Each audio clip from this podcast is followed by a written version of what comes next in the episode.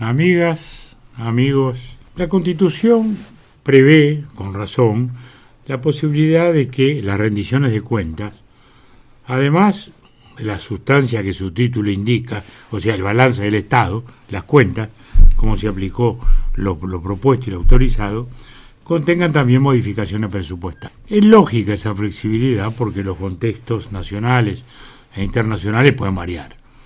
Y el imprevisto, paradójicamente, hay que preverlo. Hay que tener una vía para poder preverlo, ya que puede irrumpir de las más variadas formas. Sino que lo digan estos dos años y medio en que tuvimos una pandemia universal y una guerra europea no terminada que ha desatado la inflación en el mundo desarrollado y ha impuesto una transición energética de enorme magnitud y dificultad. La rendición de cuenta entonces es un añadido al presupuesto. Los montos que se discuten son añadidos. No se está discutiendo el presupuesto de nuevo, aunque así parezca ocurrir. Debe destacarse el rol cumplido por el Ministerio en este tiempo, por la Dirección de Planeamiento, la economista Arbeleche, el economista Isaac Alfie. Ellos han ejecutado el presupuesto con seriedad. Incluso se tuvo la buena idea de crear un fondo COVID en el que se concentró el gasto adicional que nos impuso la situación sanitaria. Este presupuesto y su sabia ejecución son los que permitieron que en 2021 el país empezara a registrar un crecimiento, que este año continúe el crecimiento y que esto ha permitido defender el empleo. A veces se piensa que como ahora estamos mejorando hay dinero para todo y no es así. Y no es así. El Frente Amplio lo dice porque fue su característica. ¿eh? Cuando tuvo algún momento de crecimiento posible, lanzó realmente el gasto a la nube y así entregó el gobierno con un enorme déficit del 6-5% del PBI. Pero el hecho es que este crecimiento permitió bajar el desempleo del 10,15 le a un 7% aproximadamente en el año este que corre. Se recuperaron 58.000 empleos, el año pasado. Este año se podrá terminar con 40.000 más. La rendición de cuentas pasada nos permitió fortalecer el programa de primera infancia, propuesta ballista, con una suba del orden de los 50 millones de dólares. También la regularización de los asentamientos, preocupación especial del presidente de la República. En esta rendición actual se prevé incrementar el presupuesto 226 millones de dólares. 45 van a educación, de lo cual es 30 la NEP y el resto la UTEC y a 26 millones recibirán las agencias dedicadas a los temas de innovación, como lo relativo al tema audiovisual, a la investigación, etc.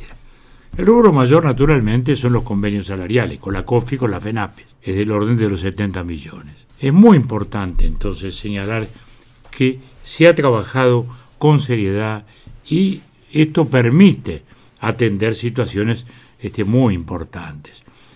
Fíjense que el Fondo de Solidaridad ha sido algo realmente, realmente muy, muy, muy relevante. Han sido 2.249 millones de dólares, 2.249 millones de dólares, con lo cual el Uruguay pudo preservar su población de un modo comparativamente notable en el concierto internacional.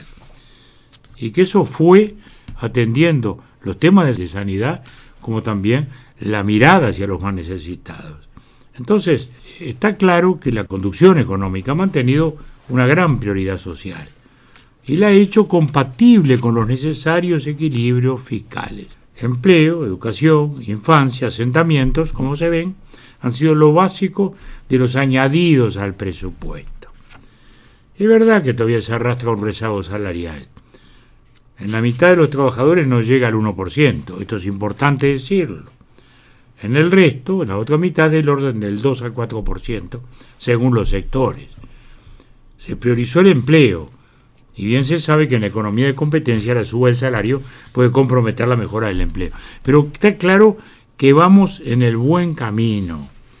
Y si la inflación mundial y el precio del combustible desatado por la guerra europea no aumentan el castigo que ya nos influyen, seguramente podamos terminar este periodo de gobierno ya con un salario adecuado, adecuado al crecimiento y con un aumento de la actividad económica del país liderado por las inversiones. Y esto es muy importante, porque hay que entender que detrás de cada empleo hay siempre una inversión. Sea una pequeña pymes, un pequeño tallercito, lo que sea, o una gran multinacional. Las inversiones solo aparecen cuando hay confianza. Y hoy en nuestro país hay confianza. El triste ejemplo de lo contrario es la situación de debilidad que sufre la Argentina. Esas son las cosas que hay que entender.